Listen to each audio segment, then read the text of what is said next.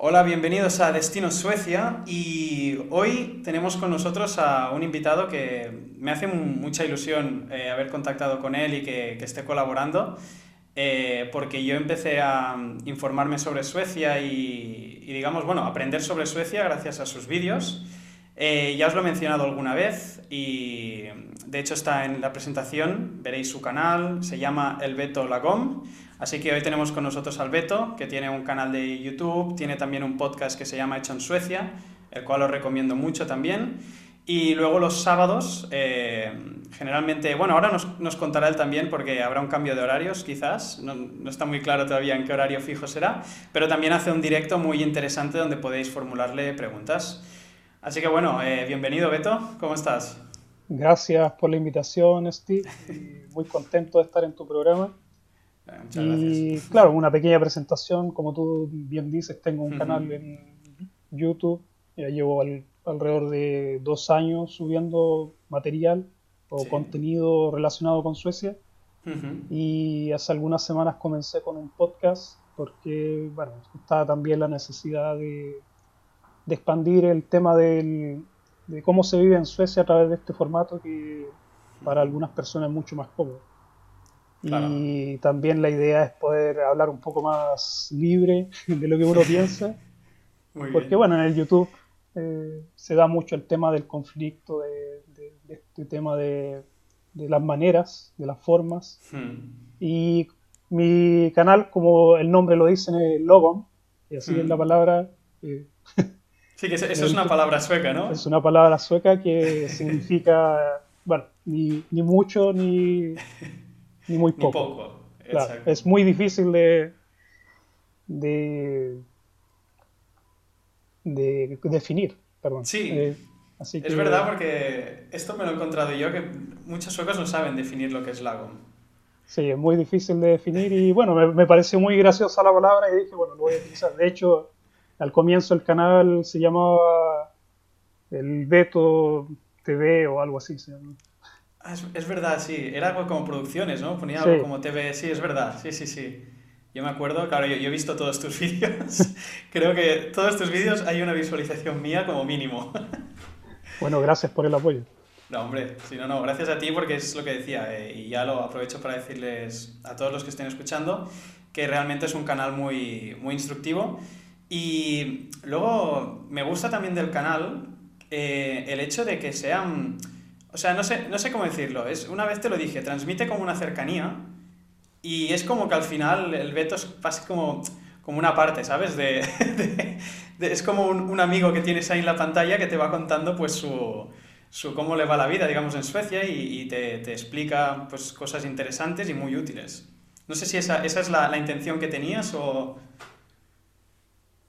O sea, no, en realidad yo comencé a hacer el, el, el canal, o sea, los videos en YouTube lo hice más que nada para, para mí en realidad, no para el público, aunque suene extraño.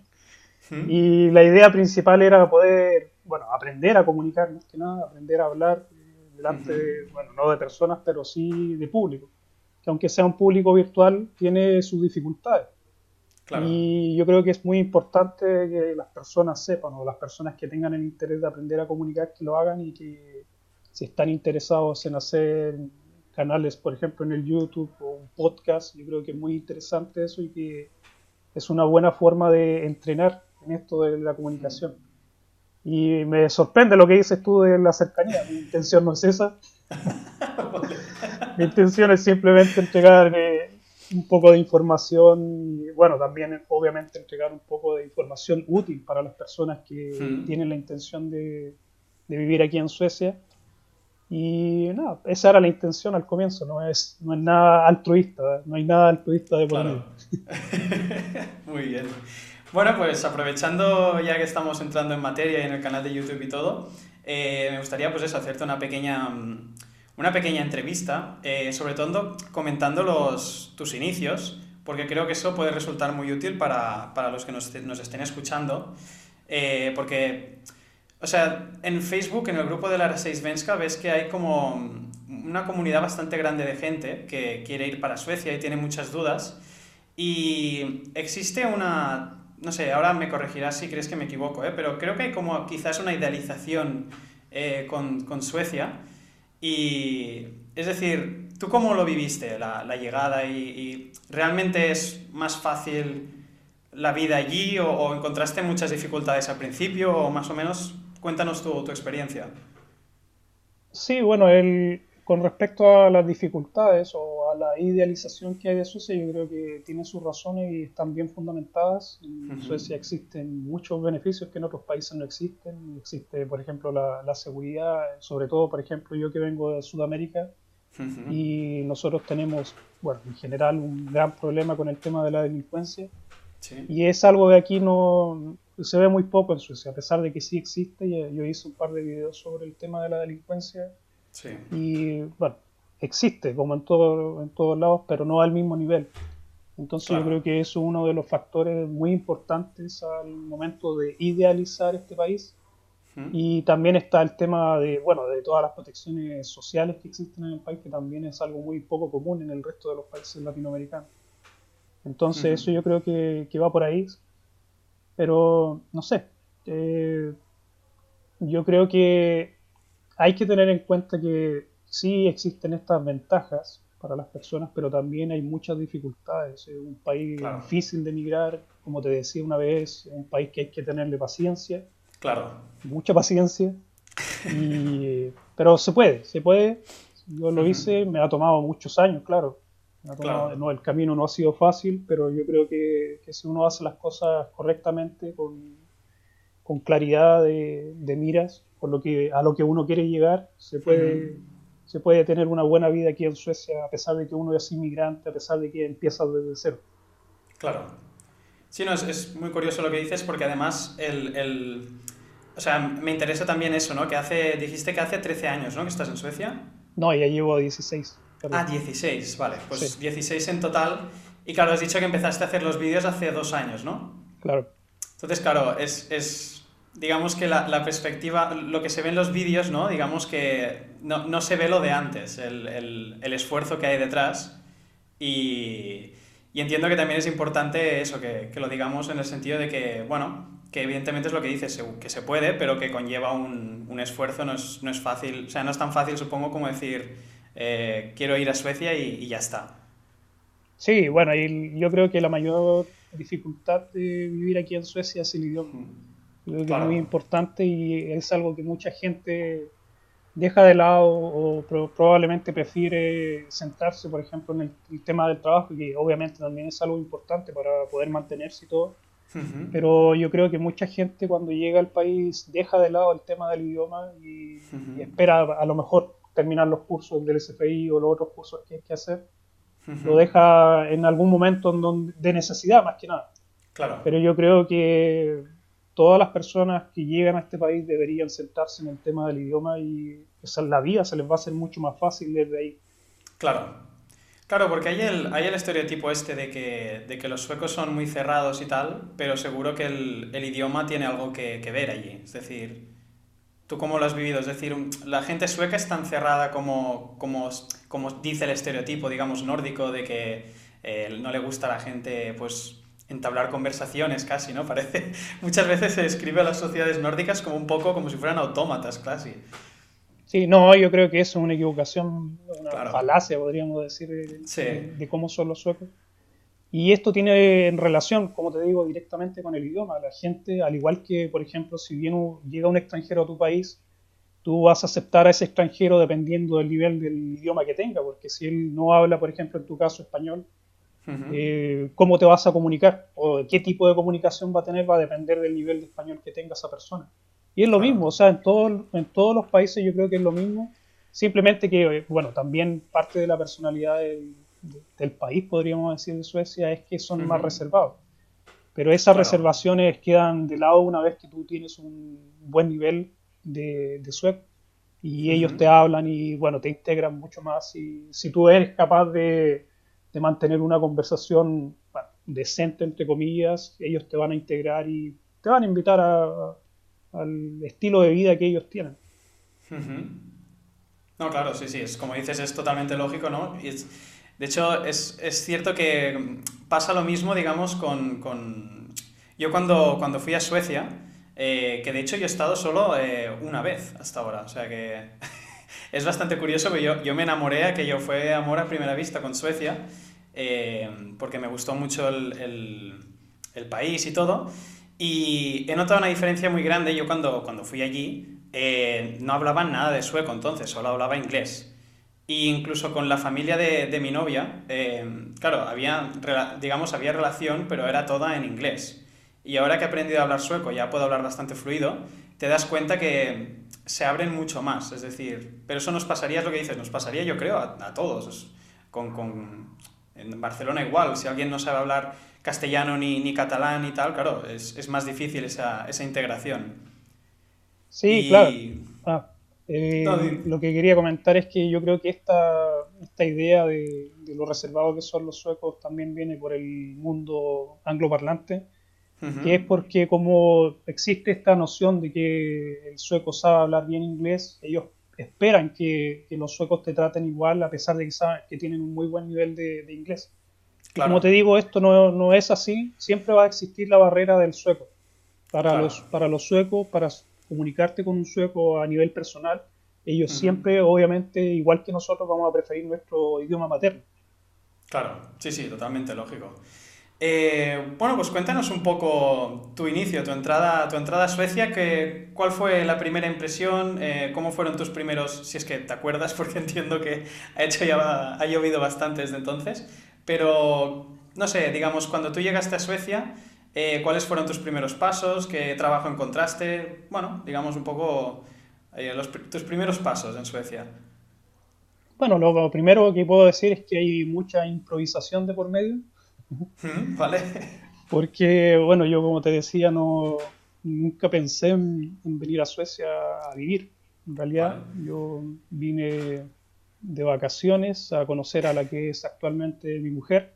-huh. Habíamos entablado una relación eh, virtual uh -huh. y estuvimos un par de meses, unos cuantos meses, creo que alrededor de seis meses, estuvimos hablando por, eh, por eh, bueno, en ese tiempo el Messenger de Microsoft.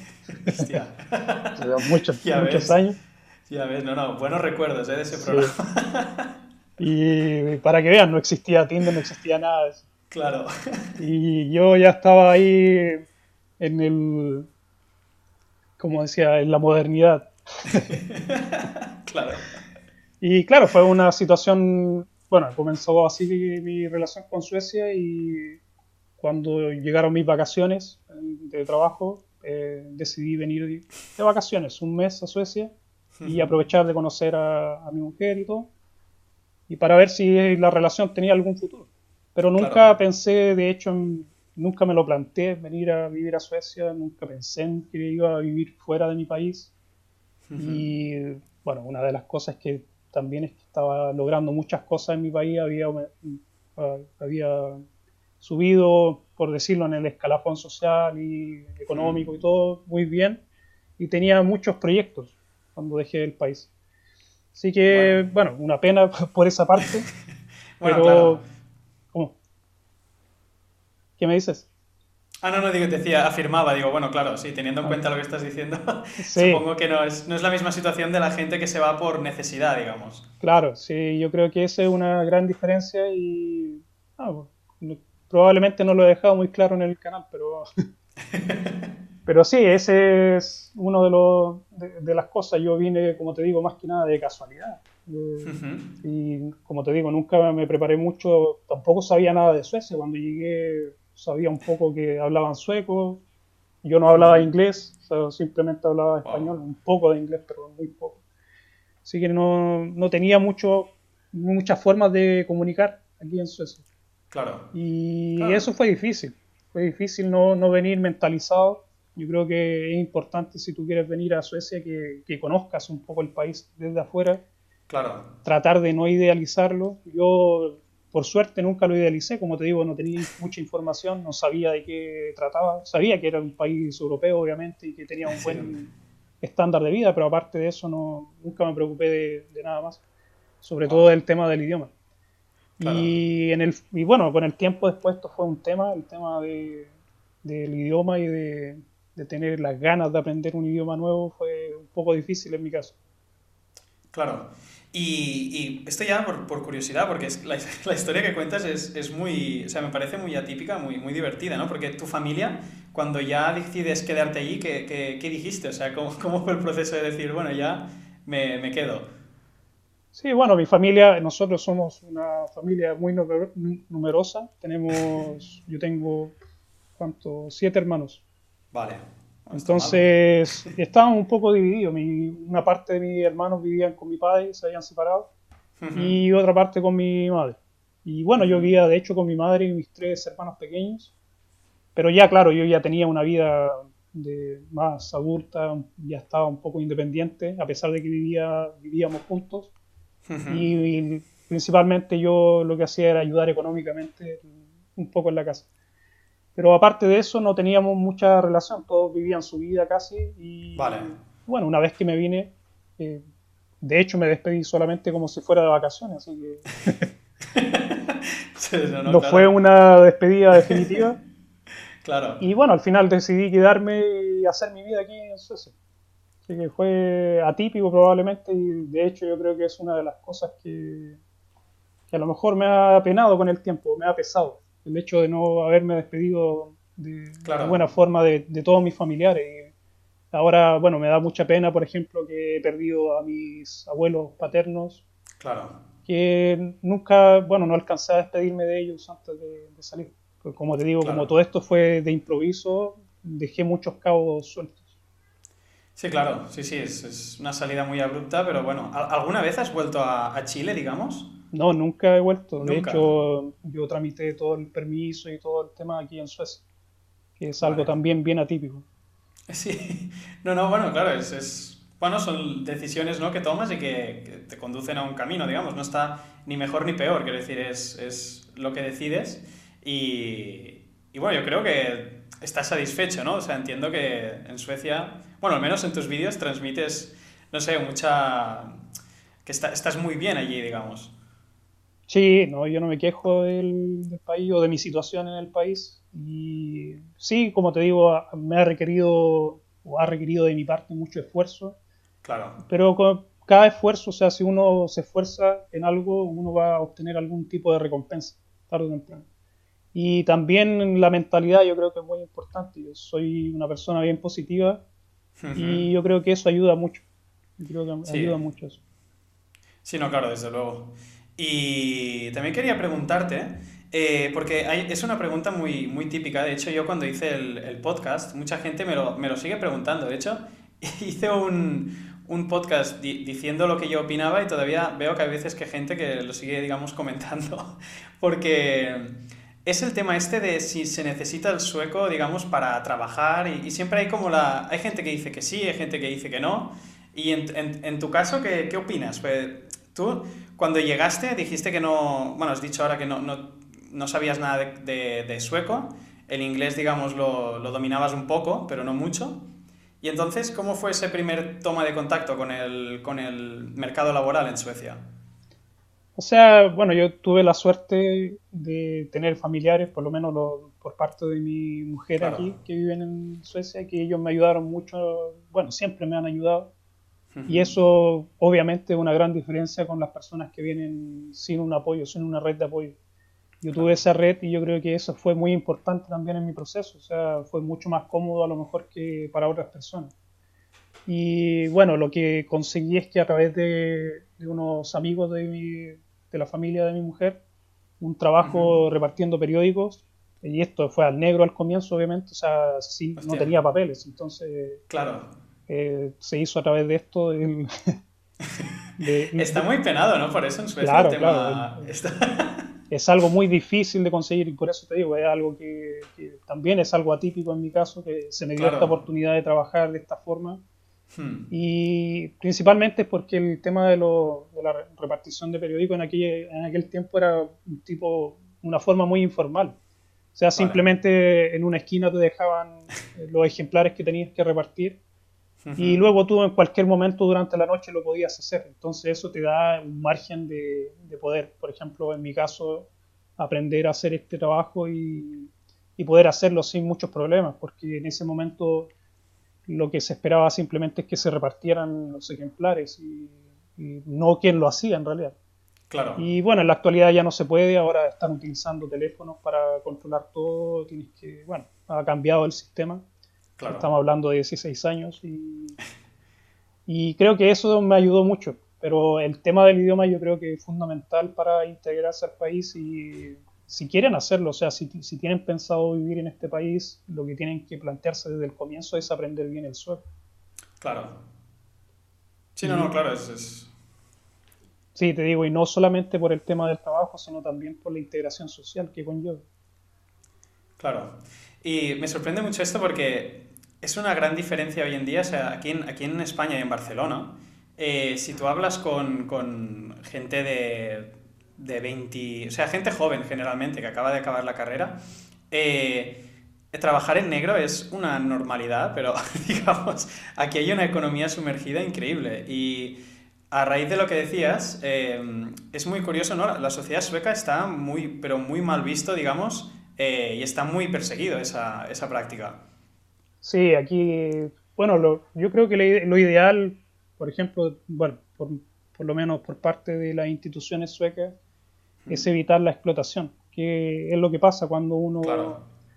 cuando uno trabaja de esta forma. O sea, yo he visto que existe la explotación aquí en Suecia, sobre todo para las personas que vienen recién llegando y necesitan un trabajo y se les pagan, qué sé yo, 13.000, 14.000 coronas, que eso es impensable para una persona que ya lleva tiempo viviendo aquí o que Claro. tiene los papeles y todo. Es muy poco dinero y está al nivel de, bueno, poco menos que la esclavitud. Entonces está muy mal visto. Yo creo que esa es más que nada la razón de que en Suecia se persiga mucho el tema del, del trabajo al negro. Bueno, y también tiene que ver esto con el tema de, la, de los impuestos, que son Claro. muy rígidos Claro. con el tema de los impuestos.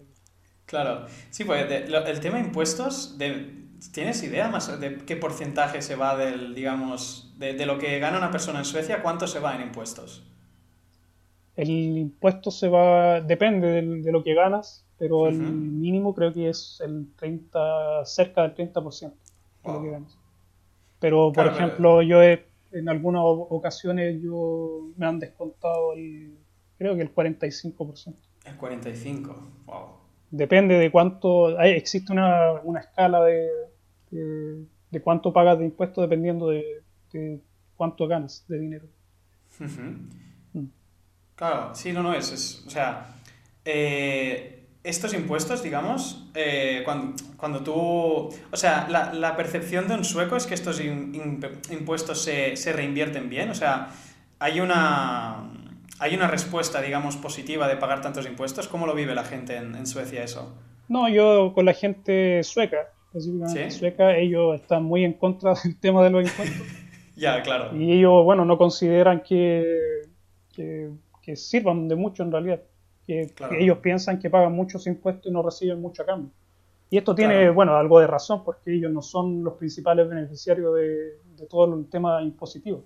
Claro, en algunos Ujú. aspectos como la salud y a lo mejor eh, la infraestructura puede que, que se vea reflejado en eso pero se tiene la consideración o se piensa que los mayores beneficiados del tema de los impuestos son los inmigrantes. claro. Entonces, no todos los suecos yo creo que están de acuerdo en tener que pagar tantos impuestos y Claro. Claro, políticamente eso debe generar también una respuesta. En tus vídeos lo he visto mucho, ¿no? Y bueno, y en las noticias. Y si miras las noticias de Suecia, ahora, bueno, prácticamente como en toda Europa, está aumentando mucho la, la extrema derecha, sí que empieza a estar un poco en contra de, de la inmigración y de, de las ayudas que se les da, ¿no? Se está generando como este discurso. Y, digamos, tiene que ver eso, o sea, digamos, está afectando negativamente este, esta, esta percepción del tema impuestos. Sí, bueno, yo creo que el tema con los inmigrantes en Suecia y el advenimiento de estos partidos de ultraderecha tiene Mm. que ver más que nada con la gran inmigración que ha llegado de países, bueno, que han estado en guerra los últimos años en Hmm. Suecia. Y el problema de Suecia yo creo que es que se recibe mucho inmigrante y ha, ha estado pasando esto durante mucho tiempo. Claro. Entonces, cada vez que existe una guerra, Suecia termina siendo un receptor de inmigrantes.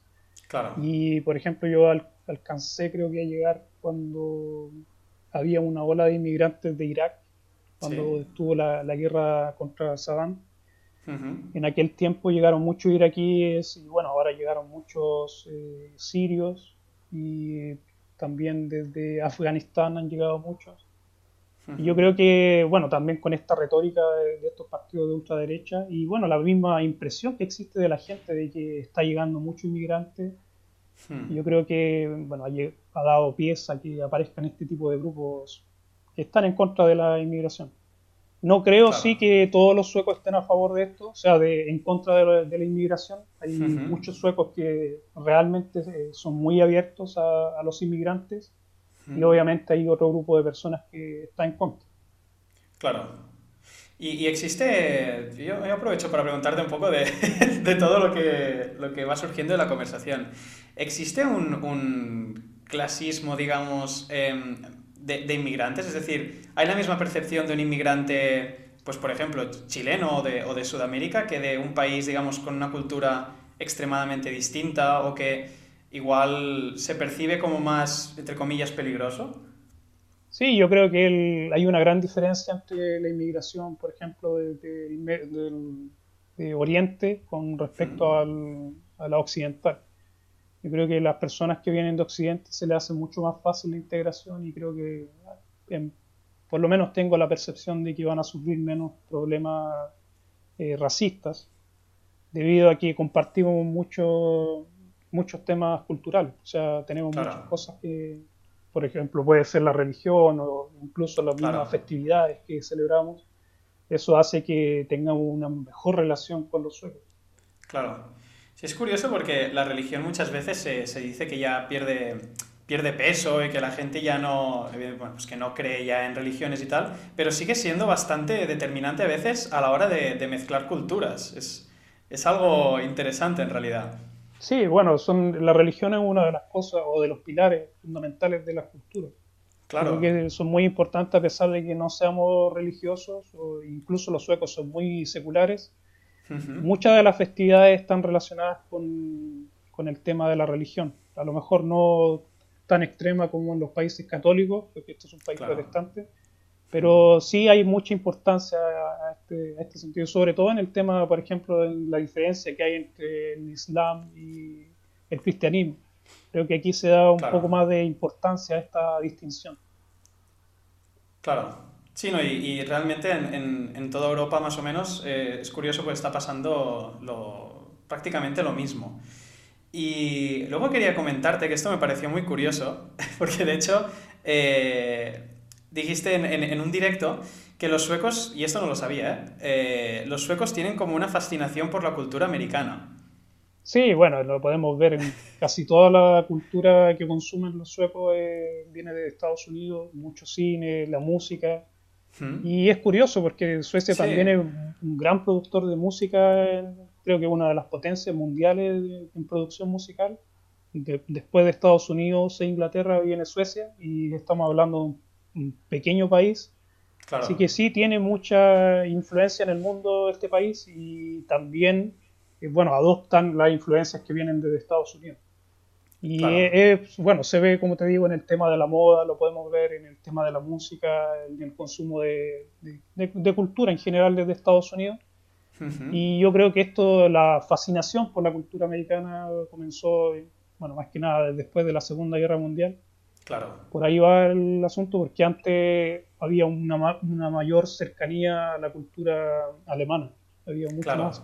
De hecho, Suecia tiene un pasado un poco nazi. Sí. Así que, es verdad. Sí, entonces creo que una vez de la, después de la Segunda Guerra Mundial, como eh, Estados Unidos se erigió como la potencia mundial, eh, Suecia cada vez se ha acercado más a ese tipo de, y al consumo de cultura americana. Claro. Y existe, como te digo, este, esta predilección por, por lo que es americano, norte eh, estadounidense, digamos. Porque Sí, claro. Sí, no, de hecho yo, yo lo vi en el, en el Svenska Dagbladet, el diario. Me resulta muy curioso que las noticias de Estados Unidos a veces copan...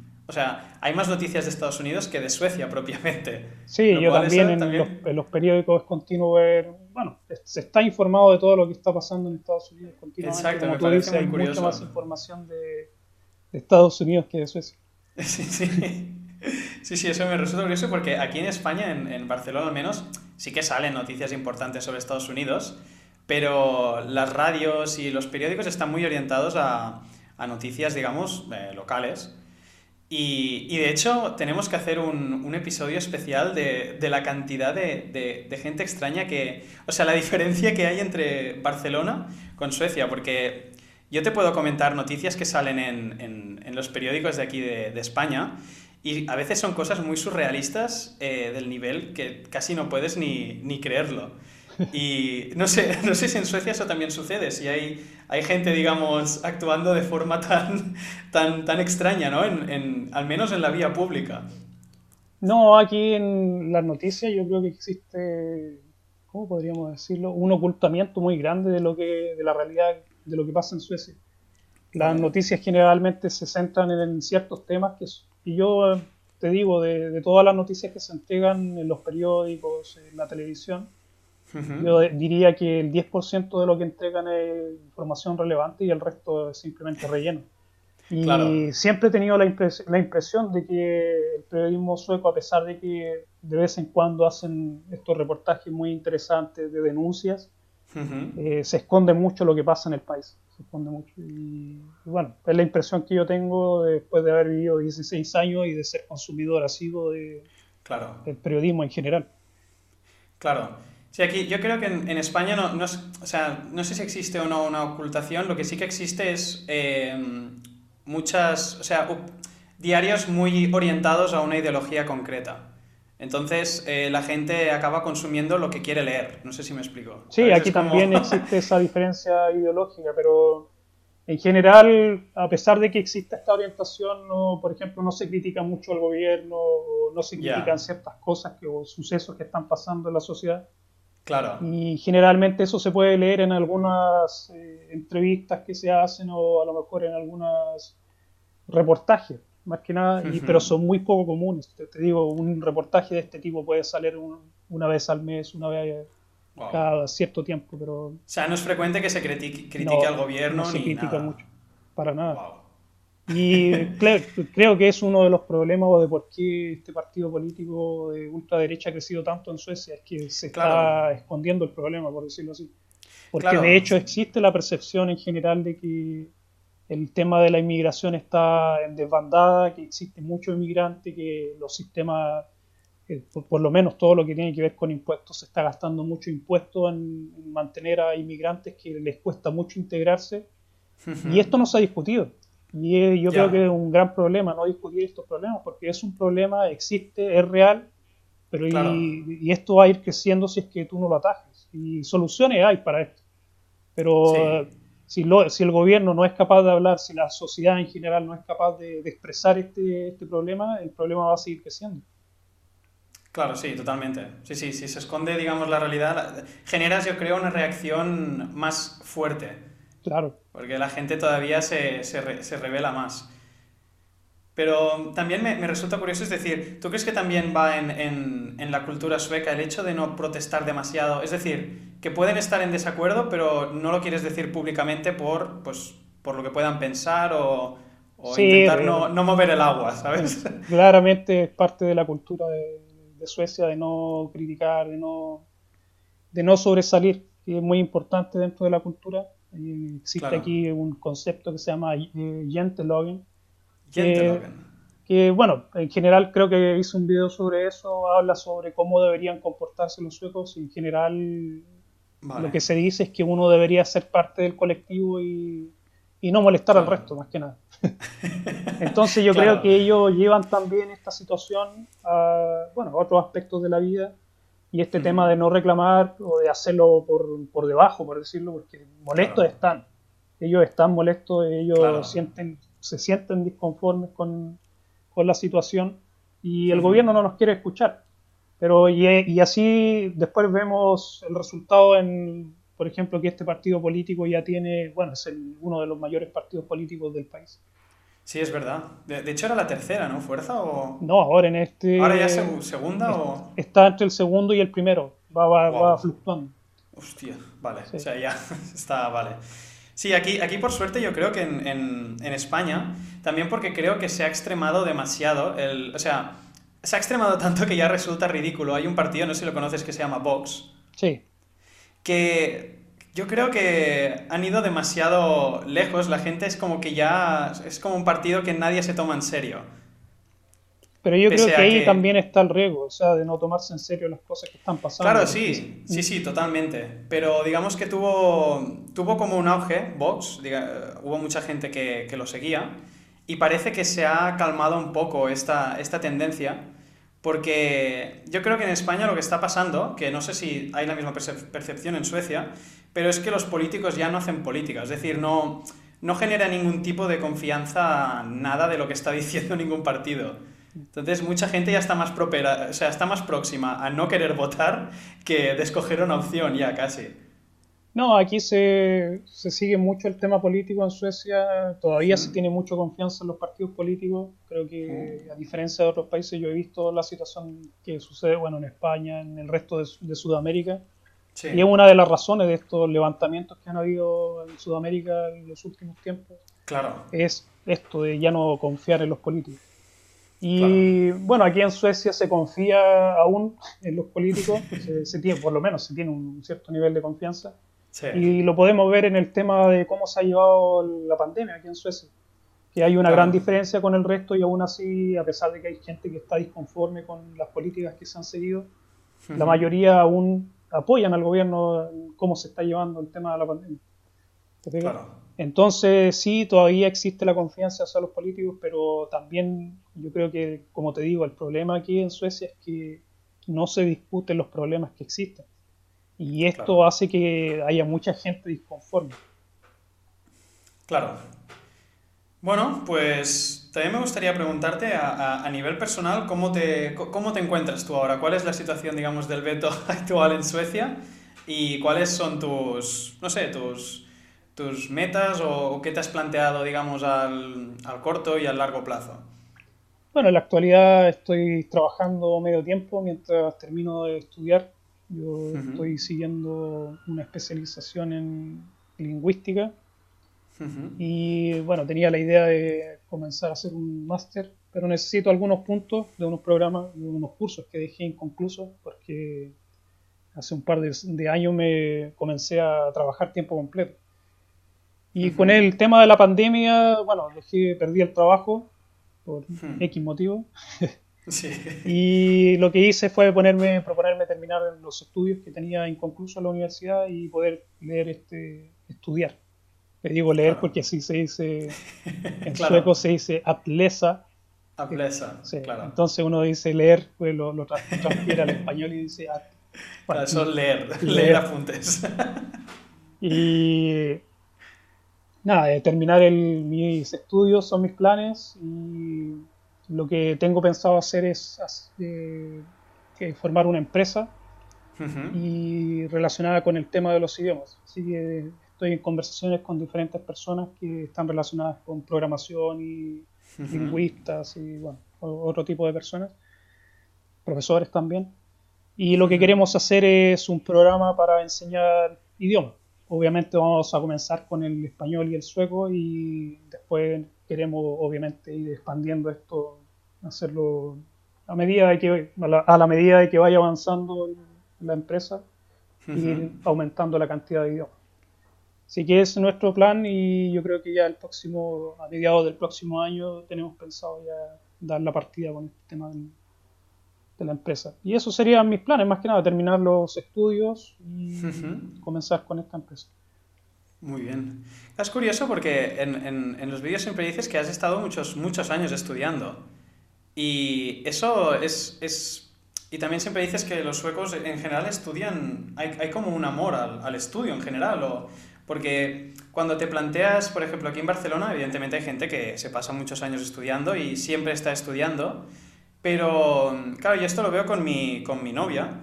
Eh, la cantidad de, de, ayudas que ofrece Suecia en el tema estudios es descomunal. Yo no lo había visto nunca en, en ningún país. Eh, yo creo que la, la, razón de este tema del estudio aquí en Suecia tiene que ver con el hecho de que el gobierno a través de los estudios controla la cantidad de personas que están disponibles para trabajar. Si, por ejemplo, bueno, de hecho yo creo que se, esconde mucho el tema del desempleo en Suecia a través de los estudios. Porque una vez que tú comienzas a estudiar ya no, no, eres, no, no, no, perteneces al grupo de las personas desempleadas. Claro. Entonces, por ejemplo, en mi caso yo estaba desempleado, comencé a estudiar y automáticamente dejé de ser un desempleado. Claro. y con todas las ayudas que da el gobierno, bueno, de esta forma yo creo que el gobierno controla el tema del, desempleo en general.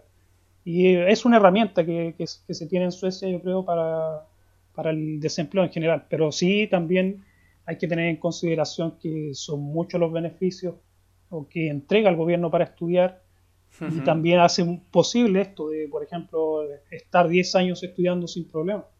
Claro, Sí, es, muy curioso esto, no, no, lo había, no había caído, no había pensado en eso, que evidentemente es verdad que si un estudiante pasa a salir, digamos, de la lista de desempleados, que al gobierno también le interesa. Claro, sí. Lo cual es interesante esa, esa visión que no, no, no, había pensado, la verdad. Sí, bueno, es algo que se habla, bueno, como te digo, siempre esto se habla por, por debajo, no se habla abiertamente. Claro, claro. Pero sí existe esta crítica que el gobierno utiliza este sistema del, de los desempleos con el tema de los estudios. Y de hecho, cada vez que hay un tipo de crisis muy grande, lo que hace el gobierno es aumentar los cupos de estudio. y es lo que hicieron ahora. Entonces, de esta forma, eh, amortiguan el tema del desempleo. Claro. Vamos, muy interesante, no, no, no, lo había pensado así.